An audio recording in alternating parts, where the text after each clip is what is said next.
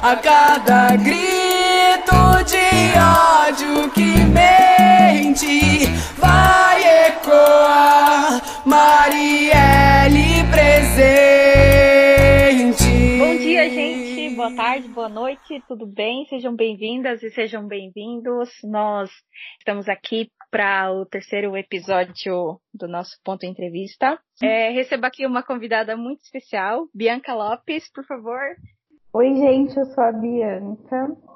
Estou muito honrada de estar aqui, muito chique participar de podcast.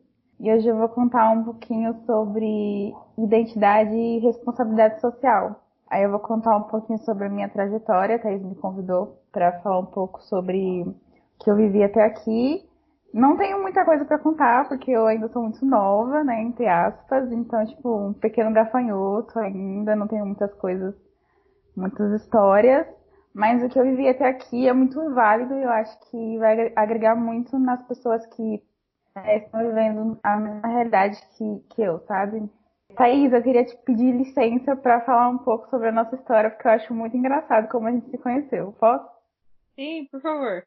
Teve uns encontros meio aleatórios, assim, na nossa vida. Eu acho que a Thaís foi uma das minhas únicas, sei lá, web amigas. A gente se conheceu nas interwebs aí. Eu lembro, acho que foi no Facebook, né, Thaís? É, acho que foi. Eu lembro que a gente tinha, acho que algo em comum, que a gente começou a amizade, era porque tinha um festival que era o Já, foi o Vale, né? E aí eu lembro que, eu não lembro se eu curtia as coisas da Thaís por causa disso, ou se, eu não lembro, mas eu só lembro que a gente se encontrou por causa desse festival. A gente gostava e, e nas postagens a gente acabou se encontrando. Eu não lembro quem chamou primeiro para conversar, você lembra? Eu não sei, não lembro. Aí a gente teve esses, a gente nunca tinha se visto pessoalmente até então. Aí eu lembro que no ano seguinte que a gente se conheceu, foi uma coisa mais ou menos assim. Eu acabei que eu uh, acabei estudando na mesma sala que a irmã da Thaís. E aí eu falei, caramba, estudo na sala da sua irmã, que legal e tal. E a gente viu que a gente tinha mais coisas em comum ainda, né? Eu Sim. acho muito legal, porque a gente sempre teve uns encontros meio casuais, tipo, ah, sei lá, via Thaís na rua e só, tipo, dava uma cumprimentada. E a gente teve um bem pontual, que acho que foi o nosso único encontro, assim, tipo, que a gente ficou juntas mesmo, mas entre aspas, né, porque foi, foi no estádio, né, que a gente se encontrou, da seleção feminina, né. E aí a gente deu carona pra Thaís e pra amiga dela na hora da volta, e foi bem legal também. Não, e isso é muito doido, assim, porque morando na mesma cidade e quem conhece Arujá sabe que Arujá é um ovo. Exatamente. Ela resume bem aquela fala de que o mundo é pequeno. Isso acontece em Arujá, todo mundo se encontra. Mas enfim, essa foi a nossa história, meio assim, né, capengando, mas tamo aí.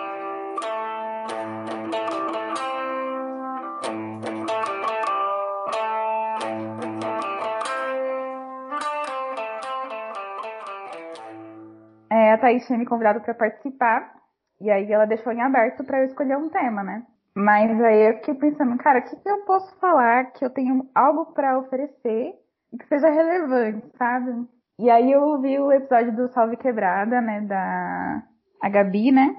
Isso. E aí ela tava falando muito sobre as questões periféricas e os indígenas e tal. E eu te tomar banho naquele dia que ele ficou martelando na minha cabeça. Eu falei, cara, o que, que eu posso falar acerca disso também? Porque a periferia é uma realidade também que eu vivo, sabe? Então fiquei pensando, meu, eu vou falar sobre identidade e responsabilidade social. E como que isso se liga na minha cabeça? Eu entendo que a, a identidade, ela forma aquilo que a gente é, e aquilo que a gente é, consequentemente, impacta com a nossa responsabilidade social, aquilo que a gente vai externar para o mundo. O que você entende por identidade? Então, identidade, se, sei lá, você procurar na internet aí, dar um Google, você vai achar provavelmente que identidade é uma característica que individualiza alguém. Ou seja, são coisas que só uma pessoa tem, o que define uma pessoa. Basicamente isso. Mas assim, eu acredito que a gente é um traço de tudo aquilo que nos construiu. Então, identidade é muito sobre isso. Eu entendo que identidade é muito sobre a gente entender quais são as nossas raízes e como aquilo nos, nos molda no hoje, sabe? Tipo, é, o que eu entendo sobre mim, como eu me comporto, eu acho que identidade fala muito sobre isso. É, eu acredito que a gente não tem uma só identidade, sabe? Por exemplo, eu tenho a, a minha versão Bianca de profissional, como uma profissional. Eu tenho a minha versão Bianca como uma amiga, tenho a minha versão Bianca como uma conversa que eu tenho com a minha mãe. É claro que a gente não muda assim, ah, eu sou uma pessoa em cada situação, não é isso que eu quero dizer. Mas eu quero dizer que, por exemplo, a gente não é uma coisa só, a gente é uma multifacetado, sabe, de coisas, e essas coisas formam quem a gente é. Por exemplo, se eu dividir o profissional, a Bianca profissional da Bianca amiga, por exemplo, eu não vou chegar para minha amiga e vou falar os termos técnicos que eu falo, por exemplo, no, no trabalho.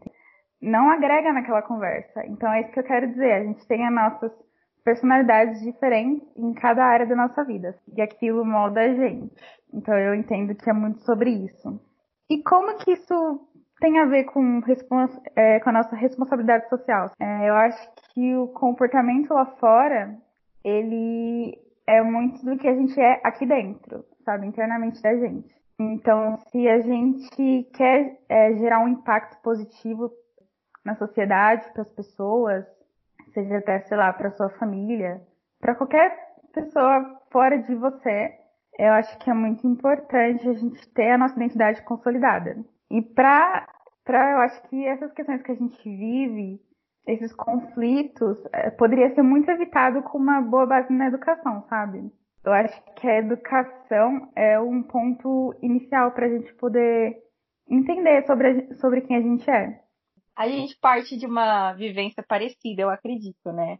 Tanto nessa questão assim, de periferia. Eu, pessoalmente, nos últimos dias, tenho estudado muito essa questão da interseccionalidade, né? Que é como as identidades se sobrepõem e como elas uh, se relacionam entre si.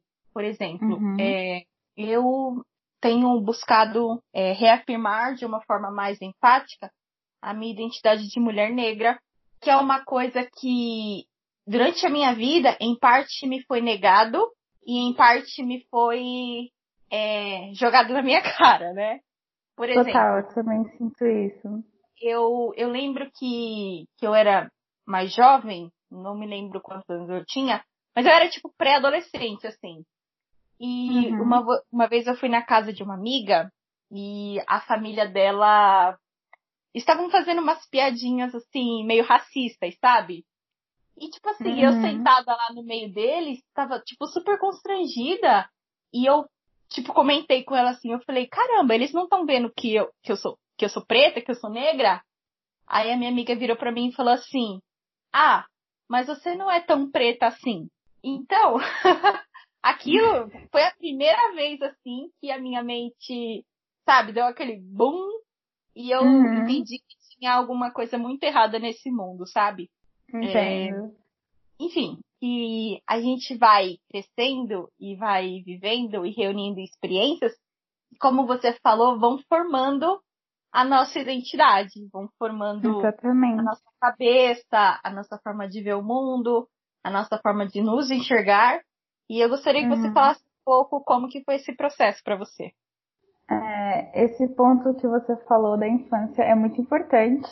Eu tive muito conflito com essa questão racial também, comigo mesma, porque é igual eu estava te falando, eu acredito muito que uma base consolidada na educação, acho que poderia ajudar muito nesse buraco que a gente tem hoje em dia, sabe? Que não é só de hoje, né? Vem de anos que a gente tem esse buraco, porque eu acho que a criança, ela precisa ter, saber, tipo, como que foi uh, as histórias da, da, que antecederam a dela, sabe?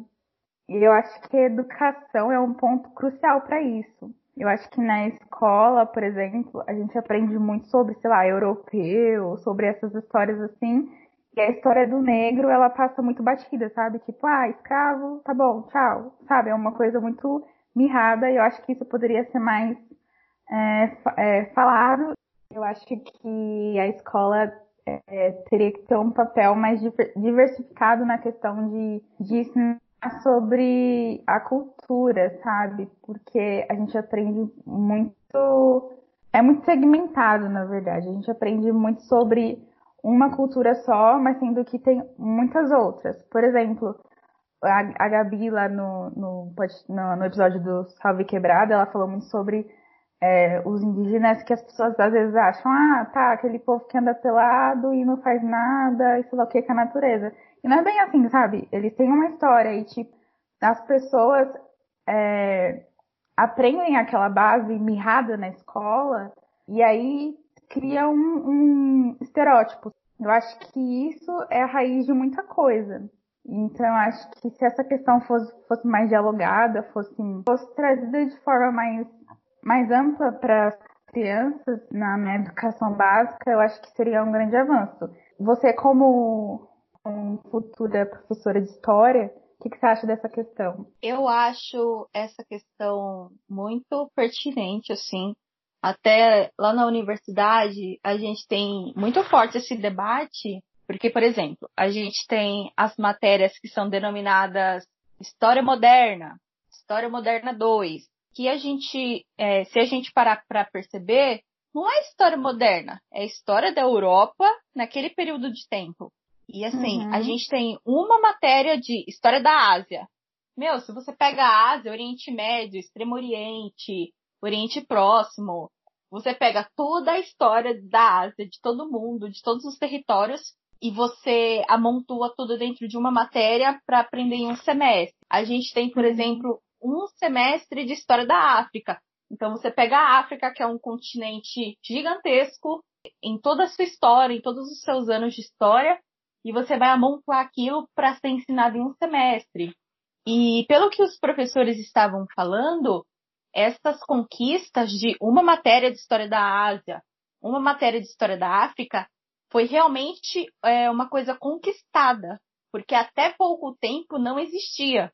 Então, assim, essa questão do, do eurocentrismo, que é esse olhar voltado para tudo que acontece na Europa e nos Estados Unidos, no, no hemisfério norte de uma forma geral, é uma coisa que me incomoda muito. Porque, assim, uhum. eu acho que quando a gente é jovem e a gente assiste, por exemplo, é, filme estadunidense, a gente fica com aquela fantasia na cabeça, ah, Estados Unidos, é muito legal.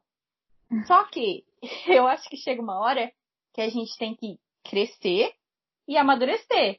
E parar Exato. e pensar, bom, eu acho que não é bem isso, né?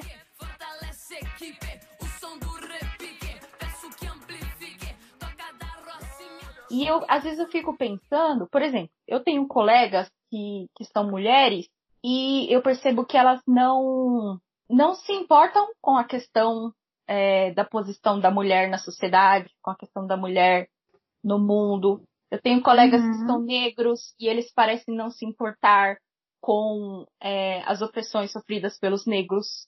Uma infinidade, assim, de, de pautas identitárias, só que parece que a pessoa, mesmo vivendo aquilo e sofrendo aquilo, ela não reconhece aquilo como uh, uma luta ou um enfrentamento, enfim. Como que, que foi esse processo, assim, para você? Qual que foi o estalo que te deu, que você entendeu que você precisava pensar a respeito dessas coisas? Então, como eu estava dizendo, eu tive muito conflito na minha infância, porque eu não tinha essa base bem consolidada, sabe? Então eu não sabia, tipo, a, a história real, sabe? E, e como eu, como mulher, mulher preta, como que eu ia me comportar, sabe? Como que eu deveria me comportar porque eu não tinha referências. Então, a mídia não me trazia essa referência, eu não tinha referência na escola, então eu não tinha essas referências. E eu lembro que meus irmãos às vezes brincavam comigo na infância, e eu lembro que eles falavam, tipo, ah, sei lá, nega, preta, tipo, é, mas falando essas coisas pra mim, sabe? Eu lembro que eu me senti ofendida na época. E por que eu me senti ofendida, sabe? Porque realmente Sim. eu não tinha uma base. E isso e sabe, e, e, hoje pensar nisso pra mim é um choque. Porque eu falo, cara, como assim? Eu, tipo, me senti ofendida naquela época. E eu acho que é realmente isso. Eu acho que eu não tinha as referências certas para saber como, como, sabe, como lidar. Porque a gente tinha, é, a gente tinha não, a gente ainda tem, né? Um país muito opressor, um país muito racista. E a gente não tem referências, né? Como eu falei anteriormente. E isso foi um conflito muito grande para mim na minha infância.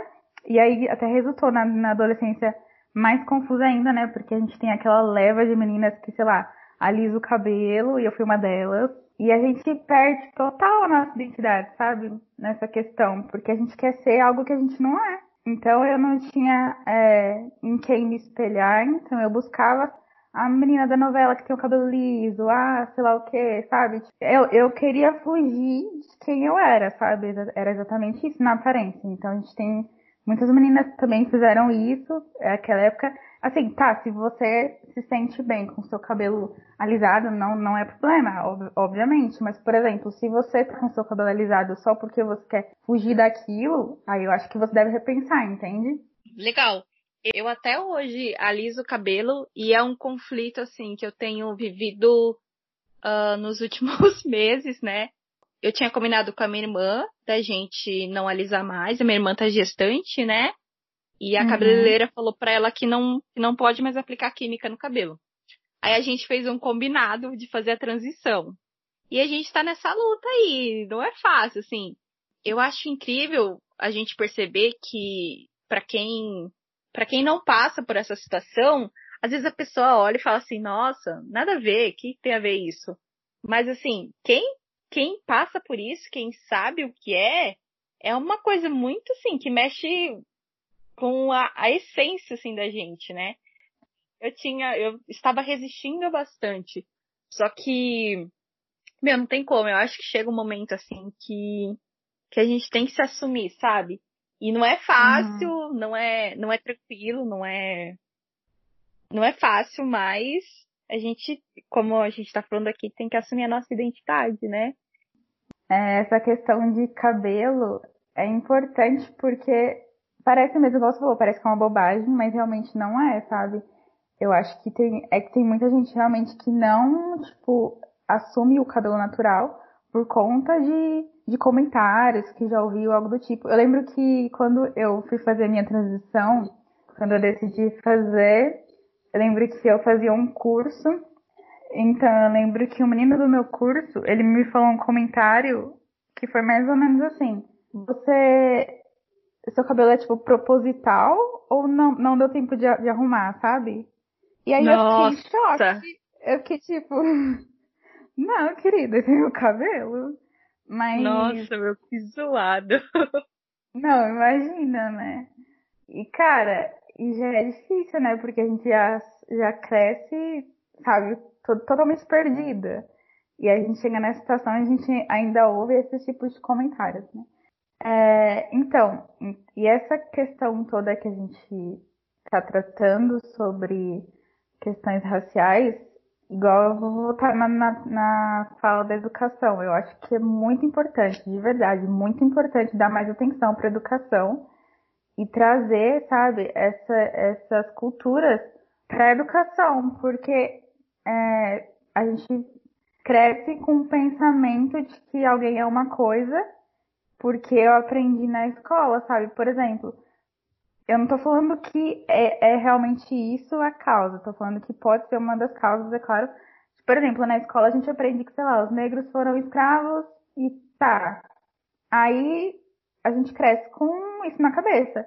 E aí muitas pessoas, por exemplo, que não têm, não buscam um conhecimento mais, mais profundo sobre essas questões, vive com isso na cabeça. E aí, tipo, vira, sei lá, no futuro, talvez, uma pessoa racista sem, às vezes a pessoa nem tem consciência de que ela é racista, mas ela tem esse pensamento de, por exemplo, ah, tá, os negros, tá, o povo que tem que trabalhar e é assim, é o povo que é minoria, e sendo que a gente tem, cara, o Brasil é muito, é muito diverso, então a gente tem muita cultura no Brasil. E por que na escola a gente só aprende uma cultura, sabe? É esse ponto que eu queria chegar, porque a gente precisa aprender sobre todas as culturas. Não tô falando só a cultura do negro, mas a gente precisa aprender sobre a cultura dos índios, Cara, a gente tem uma gama de pessoas que vieram do, do Oriente Médio pra cá, sabe? E a gente não ouve muito isso na escola. E o Brasil é Sim, é muito grande, é muito diverso, a gente tem muita cultura, então a gente precisa falar disso, né? Cara, eu acho que isso é um problema tão assim enraizado na nossa sociedade. A minha irmã tava me falando, eu não sei onde que ela viu isso, mas o cara tava falando assim: ah, eu não sou racista. Não, ele falou assim, eu não sou racista, mas quando eu tô andando na rua e eu vejo que vem um negro na minha direção, eu acho que ele tem mais chances de me assaltar do que um cara branco. Aí eu fiquei pensando, meu, se isso não é racismo, o que, que é racismo para essa pessoa? Então eu acho uhum. que assim, é uma, é uma palavra que tá na boca do povo, mas eu acho que as pessoas não param para analisar qual é o real significado da palavra, sabe? Eu acho uhum. que muitos desses conceitos são jogados. Por exemplo, a palavra da moda agora é o fascismo. Ah, o fascismo, não sei o quê. Só que as pessoas saem falando as coisas sem parar para refletir naquilo. Não sei se são levados assim pela emoção, pelo momento. Sei lá, eu acho essa questão muito enraizada na nossa cultura, sabe? Olho para você, processo em transição. Recuo ao deixar o seu falar, abrir sorrisos com poemas de lágrimas, sorri com suas lágrimas. É, tipo, as pessoas crescem, né, com um, um pensamento daquilo que não é aquilo, sabe? Por exemplo, e muitas vezes as pessoas nem sabem. Então a gente precisa ter um, uma autoridade, sabe, para querer buscar entender aquilo, porque a gente não tem aquilo dado na, nas nossas, na nossa mão, digamos assim, sabe? Então todas essas questões que eu aprendi até agora, tipo, eu acredito que agora realmente eu tô tipo despertando para saber o meu papel de mulher preta na sociedade, sabe? Porque até então eu não tinha referência, eu não sabia. Então eu tô em constante aprendizado aqui também. E, Sim. por exemplo, a gente é sujeito a comentários do tipo, né? Por exemplo, tem uma amiga bem próxima minha. Eu entendo que o comentário dela não fosse é, com o intuito de, de ser racista no caso, mas foi um comentário equivocado, porque ela falou assim pra mim. É uma conversa casual do dia a dia, e ela chegou e falou assim pra mim, ah, é, era sobre cotas, né? Aí ela falou assim, ah, eu acho que vou começar a me autodeclarar a afrodescendente. Aí eu falei, por quê? Sendo que ela não tem nada a ver com afrodescendente. Eu falei, mas por quê? Aí ela falou assim, ah, porque eu vi que tem benefícios. Aí eu fiquei tipo, Olha. chocada. Eu falei, como assim, que gente? Nossa, Nossa, as pessoas acham que é assim as coisas. Não, eu entendo que, por exemplo, é, eu entendo que ela não entendia o que ela realmente estava falando, mas a gente tem uma leva de pessoas que estão assim, né? E é muito legal porque agora a gente vê que tô, com toda essa, essa onda que a gente está vivendo, as pessoas estão buscando aprender mais sobre essa questão. Isso é um ponto positivo, porque até então a dor a gente sempre teve, né? Mas a visibilidade não. Então eu acho que é muito importante esse ponto que a gente está vivendo agora. Agora já na, na fase adulta, com a questão da universidade e tudo mais. Como que, que essa nova fase é, influenciou para você nessa questão da identidade? Então, Thaís, a faculdade para mim foi, nossa, foi assim, uma descoberta, porque até então, quando eu estava no ensino médio, eu não tinha tanta perspectiva, sabe? Eu não sabia ainda o que eu queria fazer. E eu me perdia muito, sabe? Eu não tinha foco, assim em uma coisa só, tipo, ah, eu era boa nisso ou aquilo. Não, eu não tinha essa perspectiva. Tanto que a gente veio de, ensino médio público, né? Então a gente sabe as, as condições. Sei lá, às vezes eu não tinha nem professor. Isso acontece, né, em escolas públicas periféricas. Uhum. E isso causou muito um buraco, sabe, na minha na minha descoberta, assim, do que eu queria fazer na faculdade. Eu sabia que eu queria fazer uma faculdade, era uma coisa que eu tinha interesse, mas eu não sabia o que e não sabia como também, porque eu não tinha é, perspectiva de, sei lá, de uma bolsa, sabe? Eu, eu achava que bolsa, ganhar uma bolsa era uma coisa muito distante da minha realidade, porque eu achava que a minha educação não, não iria, tipo, dar fruto para eu conseguir alcançar uma bolsa. Sim. E foi uma surpresa para mim, né? Porque aí eu tentei fazer o Enem, acabei tirando uma pontuação razoavelmente boa e acabei vendo que eu poderia conseguir uma bolsa. E aí foi descoberto o que, que eu ia fazer. É, daí quando eu saí do ensino médio, eu entrei na universidade como, bo como bolsista para a Uni. E eu ainda não sabia o que eu queria fazer, mas aí eu falei, do nada, enfermagem, assim, do nada. Aí entrei em enfermagem, aí fiz um semestre, vi que não era nada do que eu, que eu era boa, o que eu tinha vontade de fazer. É uma profissão linda, admiro muito, mas eu não era boa naquilo. Então eu falei, vou tentar outra coisa. E como eu ainda estava tipo, no primeiro, no primeiro ano, eu poderia tentar a bolsa do ProUni no meio do ano, né, que tem no começo do ano e tem no meio do ano, né? A seleção do ProUni. E aí eu poderia tentar outra bolsa com a minha mesma nota. Eu arrisquei, falei, ah, vou tentar, porque eu não vou ficar fazendo uma coisa que eu não sou, não sou boa, não gosto. Então, aí eu tentei. Aí quando eu fui escolher o curso, eu ainda não sabia o que eu queria fazer. Totalmente perdida, totalmente. E aí eu achei que queria fazer engenharia, fiquei um tempo com engenharia na minha cabeça. Aí eu coloquei engenharia de, de segunda opção e de primeira opção eu tinha colocado jornalismo. Do nada também, porque não sabia. Tudo, tudo a ver, enfermagem, jornalismo, engenharia. Exatamente. Então, exatamente, eu não tinha perspectiva nenhuma. Eu só queria, sei lá, descobrir alguma coisa que eu era boa. E aí acabou que eu passei em jornalismo. Eu lembro que eu, eu queria fazer jornalismo por causa que eu gostava muito de jornalismo esportivo. Aí eu falei, nossa, queria fazer jornalismo esportivo. Aí com essa neura aí eu acabei tentando. E que bom que eu entendo jornalismo, porque eu descobri a comunicação, né? E, cara, hoje eu vejo que eu sou apaixonada pelo setor da comunicação. É uma coisa que eu não sabia que, sei lá, que eu poderia render alguma coisa. E deu super certo. E aí eu fiz na minha universidade o primeiro ano de jornalismo, ele é junto com publicidade, então as matérias são iguais, a turma é junta. E isso me possibilitou ver os dois lados, né? Publicidade e jornalismo. Uhum. E eu queria falar um, um ponto aqui que eu achei muito interessante na universidade, porque tive um professor de História da Comunicação, Mário Sérgio, se ele estiver ouvindo, um grande beijo. Façam esse podcast chegar no Mário Sérgio. é, então, ele foi um professor que eu tive muito.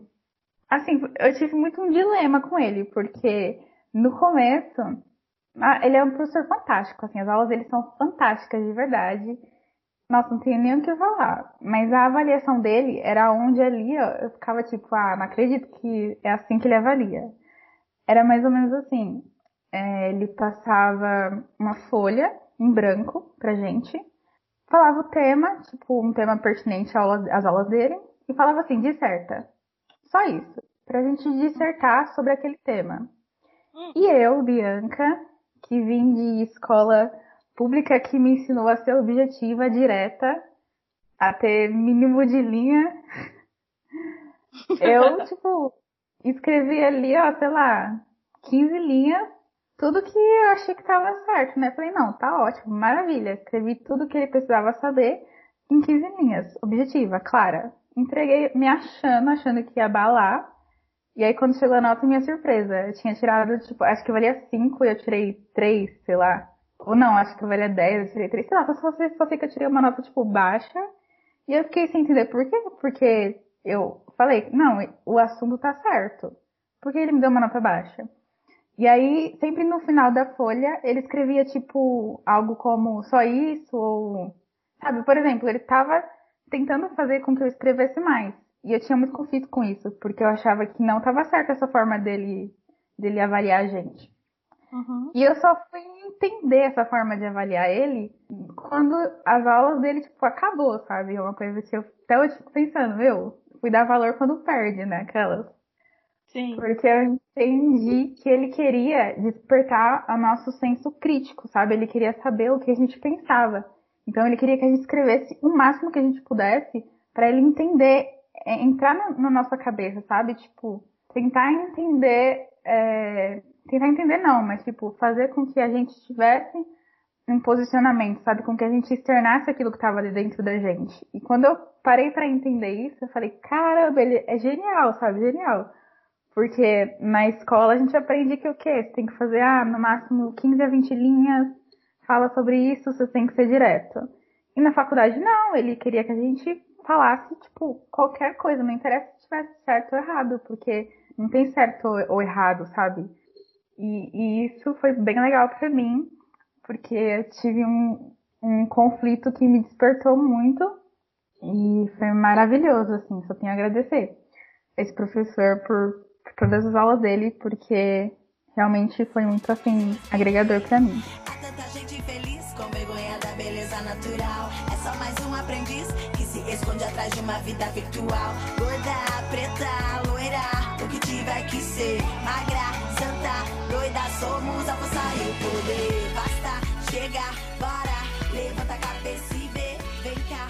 E esse professor, ele também tem. É como se fosse um evento na minha universidade que se chama Sociedade dos Curiosos. E esse evento, ele é, a gente faz uma roda, assim, no, no auditório lá da universidade, no palco, todo mundo senta no chão, ele é bem descontraído. E aí esse professor, ele traz algum convidado e a gente fala sobre algum tema. E aí todo mundo tem voz, todo mundo pode falar, você pode levantar a mão e pode dar sua opinião sobre tal tema. E uma dessas, dessas edições do Sociedade dos Curiosos, ele convidou a Tawane. A Tawane, ela era uma ex-estudante lá da universidade, ela também fez publicidade. Ela está trabalhando agora numa agência e ela é, criou um projeto chamado Periférica. E aí, esse projeto, ela começou a falar sobre esse projeto, sobre Periféricas, que era um projeto de, é, com workshops voltado para mulheres que queiram, que queiram trabalhar com, na área de criação, né, na publicidade. E aí ela falou sobre todo esse projeto, né? Normalmente, quando é, as empresas vão contratar a gente, eles sempre colocam lá no requisito, ah, morar em tal lugar ou perto de tal lugar, né? E aí, as grandes agências, as grandes empresas, ou sei lá, sempre estão muito, tipo, no centro de São Paulo.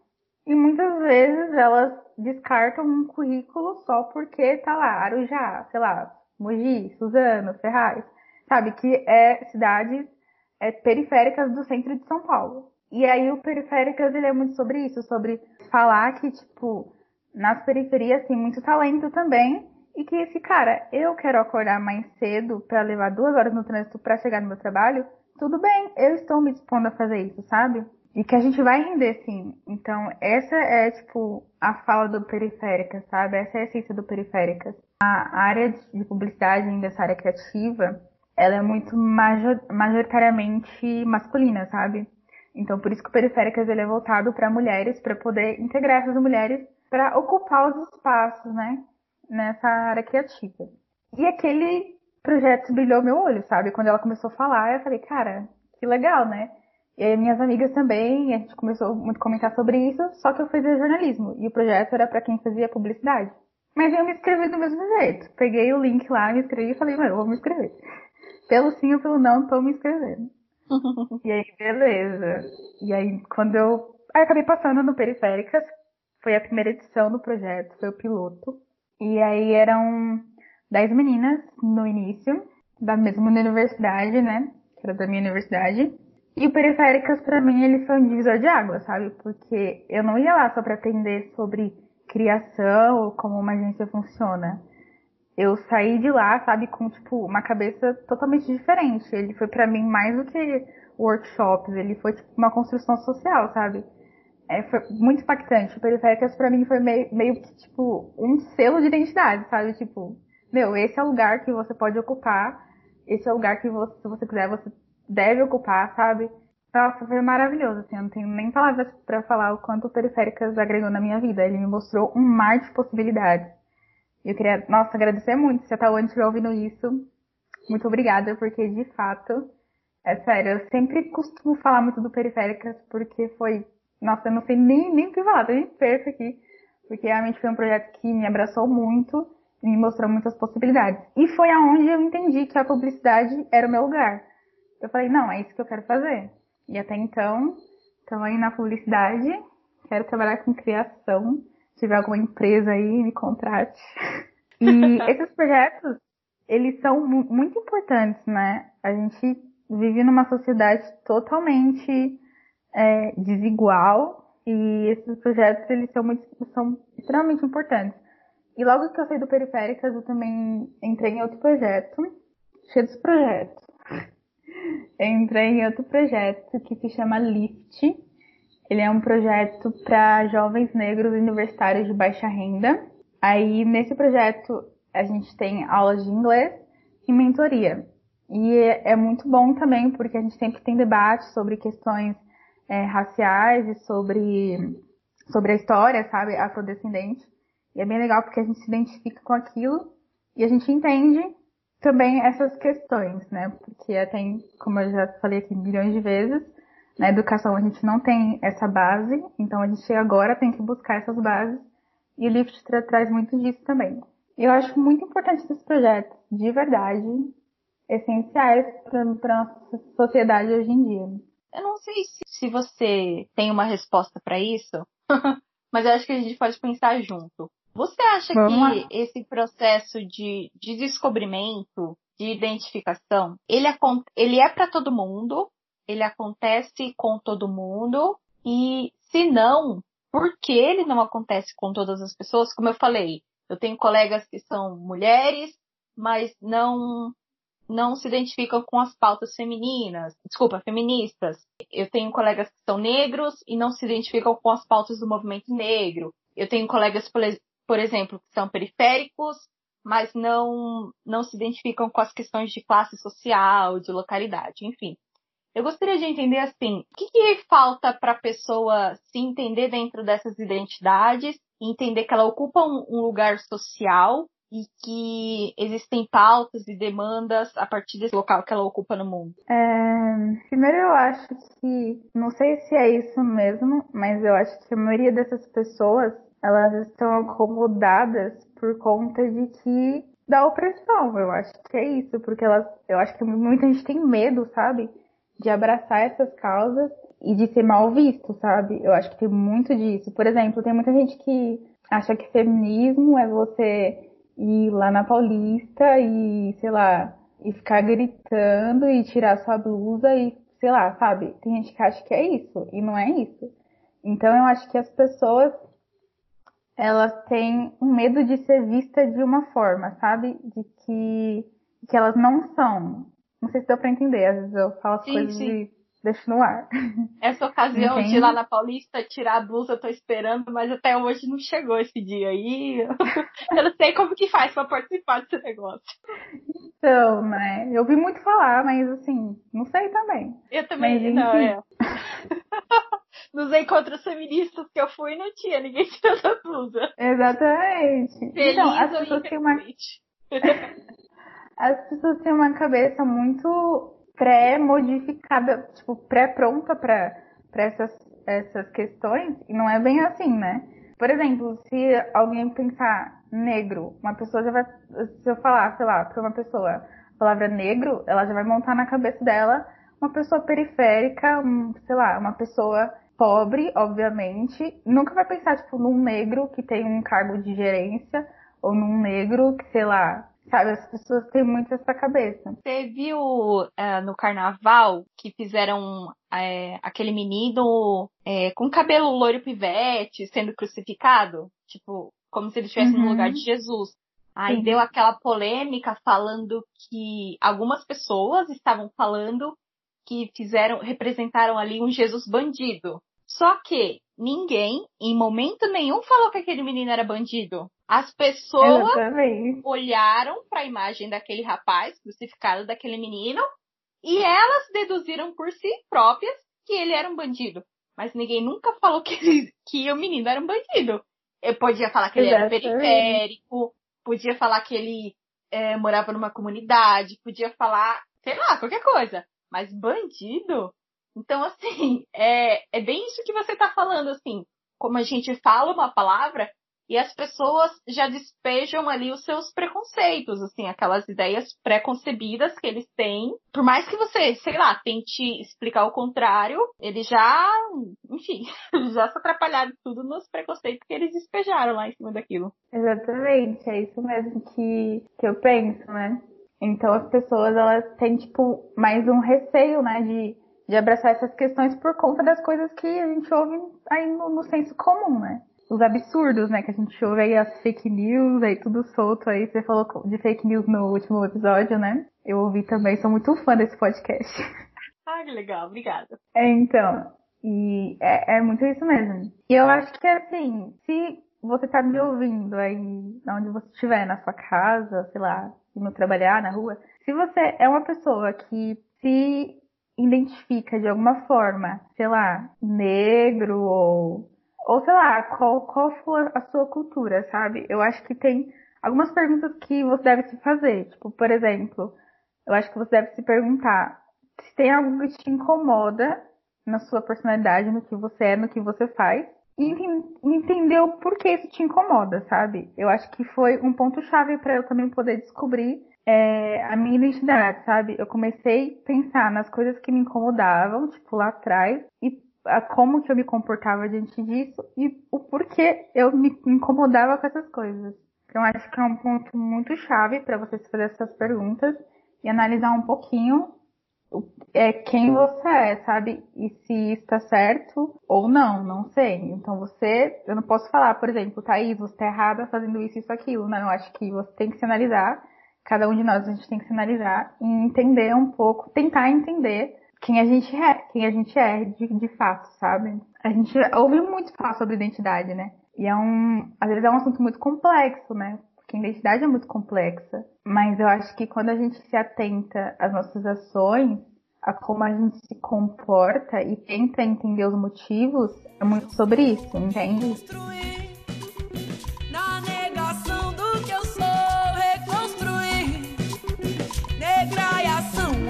sou. Olhei pro jornal, olhei pra revista. Dizem que eu nasci, vou mostrar que vou. Olhei pro jornal. E essa questão, assim, da. mais propriamente da responsabilidade social? Você acredita que você contribuir, vou falar de uma forma bem assim, carinhosa, você contribuir para um mundo melhor é uma responsabilidade de todo mundo, porque eu percebo assim também que existem algumas pessoas que elas estão contentes em tipo levantar de manhã, fazer seus corre, trabalhar, estudar, passear com o cachorro, sei lá, criar os filhos, levarem uma vida assim tranquila, né, é, uhum. lidando com as suas dificuldades diárias e enquanto elas não, não têm assim uma preocupação com com o futuro do mundo, com uh, as questões sociais, com a comunidade, enfim. Você acha que a responsabilidade social ela é para todo mundo? Olha, eu acho que a, responsabilidade social em si, ela vai muito além disso, sabe? Então acho que sim, eu responderia que sim, porque eu entendo que responsabilidade social pode ser um simples ato, sabe? Você não precisa, sei lá, criar um projeto, você não precisa, sei lá, mover sabe, mover mil montanhas, assim. Eu acho que se você, por exemplo, essa questão mesmo que a gente está falando muito sobre hoje sobre questão racial. Por exemplo, se eu entender que tal comportamento é racista, só de, por exemplo, eu não fazer esse comportamento, eu não, eu já estou contribuindo, porque eu não vou estar tá passando para outras pessoas. Eu não vou estar tá passando, sei lá, se eu tiver um filho, eu não vou estar tá passando aquilo pro meu filho. Entende? Então acho que é muito sobre isso. Não precisa ser uma grande ação, mas nas pequenas ações a gente consegue replicar aquilo para gerações futuras ou para o nosso próximo, para quem vive perto da gente, e aquilo, querendo ou não, vai se multiplicando. Entende? Então eu sinto que é muito sobre isso. A gente está chegando ao final e eu queria que você fizesse essas considerações finais para a gente amarrar esse assunto. O que que, que, que você pensou para falar que a gente não disse ainda? E o que, que você pensa aí de tudo isso que a gente falou? Bom, então para concluir tudo isso aí, pegar um resumão para você que dormiu esse podcast inteiro, acorda agora, pega a caneta e anota aí. Vamos lá. Um resumão, eu acho que seria: conheça a sua história, entenda quem você é e observe seu processo. Porque acho que se você observar o seu processo, você vai entender os seus desafios que você passou, que foi de negativo, e aí você vai pegar todo esse, essa, esse lixo do seu processo e vai tentar transformar em algo positivo para o seu próximo, né, no caso. Então, por exemplo, pode ser qualquer pessoa que você venha ter um contato, ou alguém que se identifique com a sua história, você pode trazer algo positivo para ela, para que ela não venha fazer aquele mesmo caminho que você fez, a coisa que não, que não deu certo, é claro.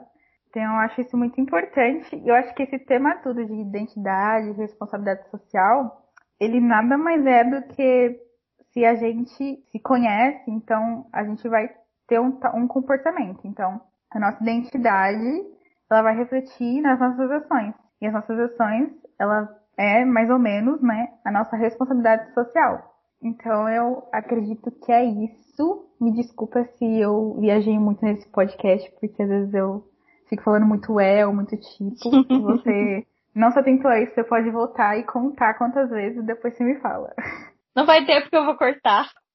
Ah, então beleza. Ô Bia, é, olhando assim para a atual situação do nosso país, do nosso país não, a gente falou bastante dessa questão racial e é um movimento que tem tomado assim proporções globais, né, na Europa, Estados Unidos, uhum.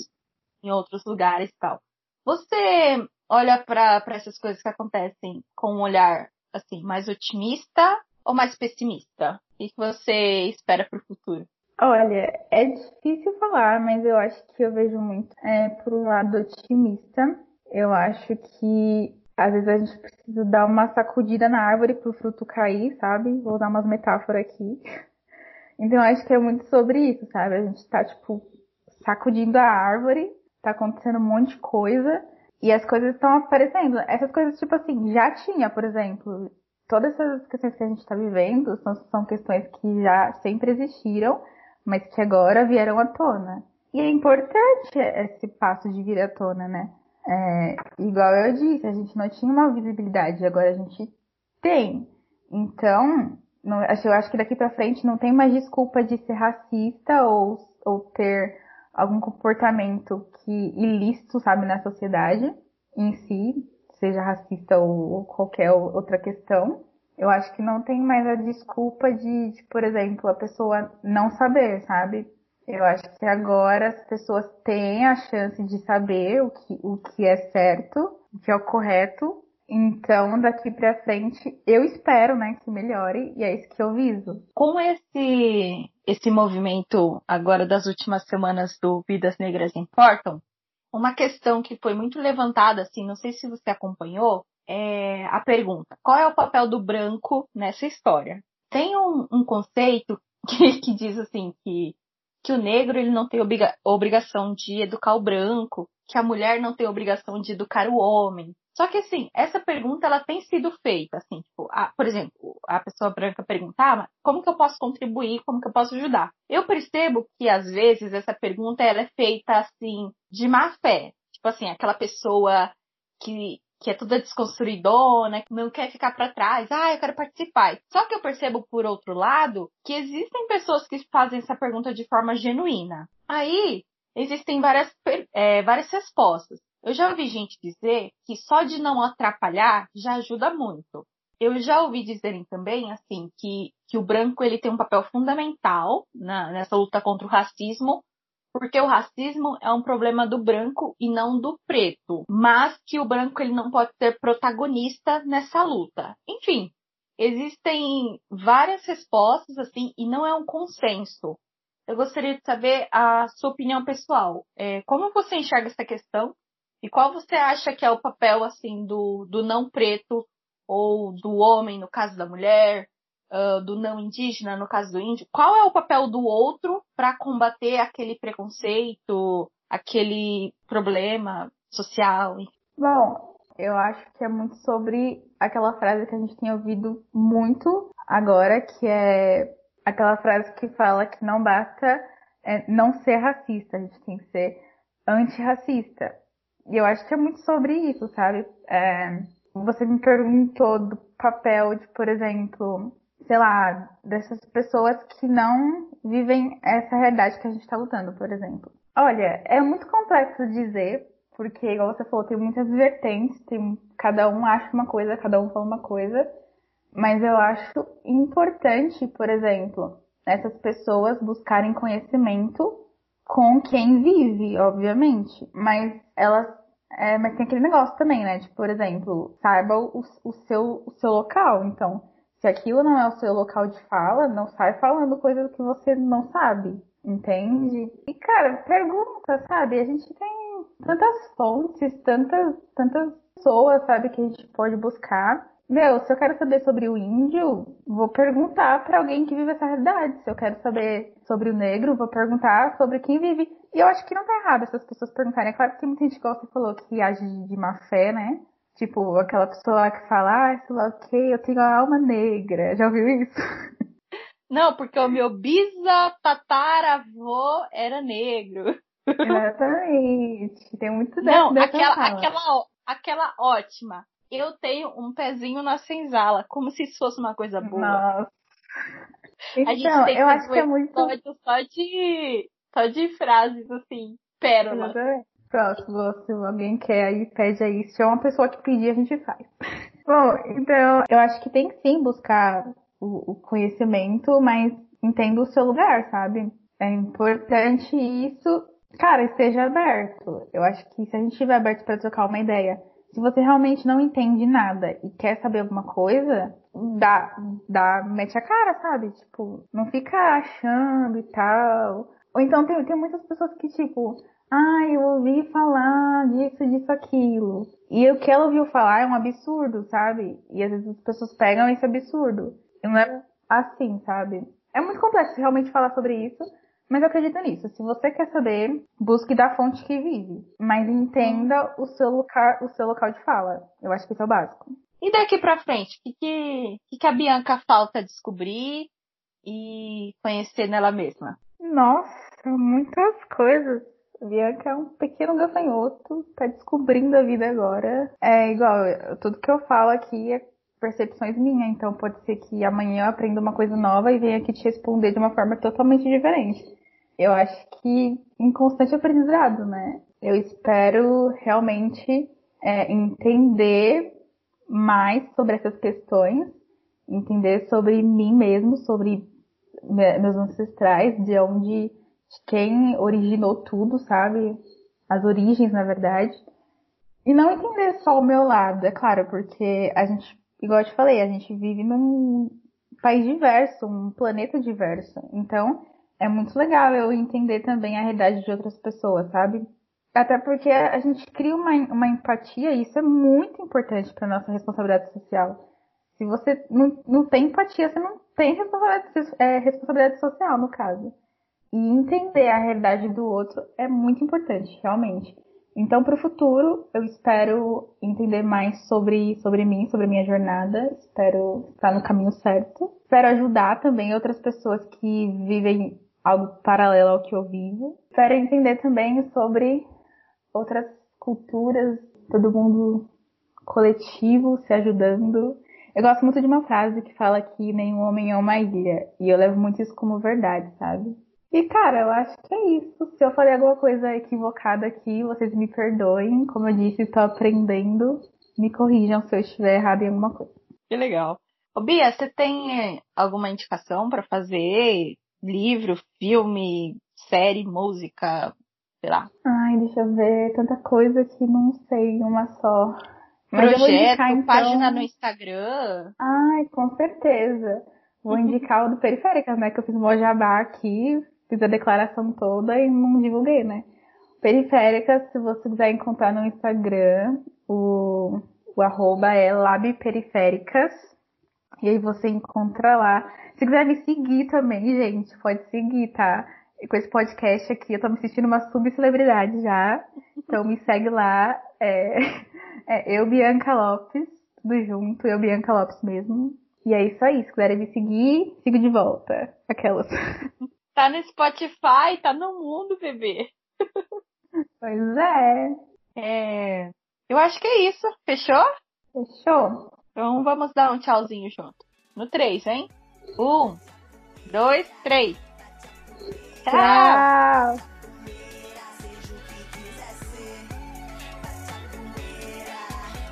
Mano, a gente riu muito. Eu nunca ri tanto gravando podcast que hoje. Isso é bom ou ruim? Ah, é legal, a gente se diverte, né? Exatamente. Acho legal que, tipo, a gente nunca foi muito próxima, sabe, no dia a dia na vida. Mas aqui conversando parece que eu te conheço há, tipo, 10 mil anos e que a gente é, tipo, vizinha, sei lá. Sim.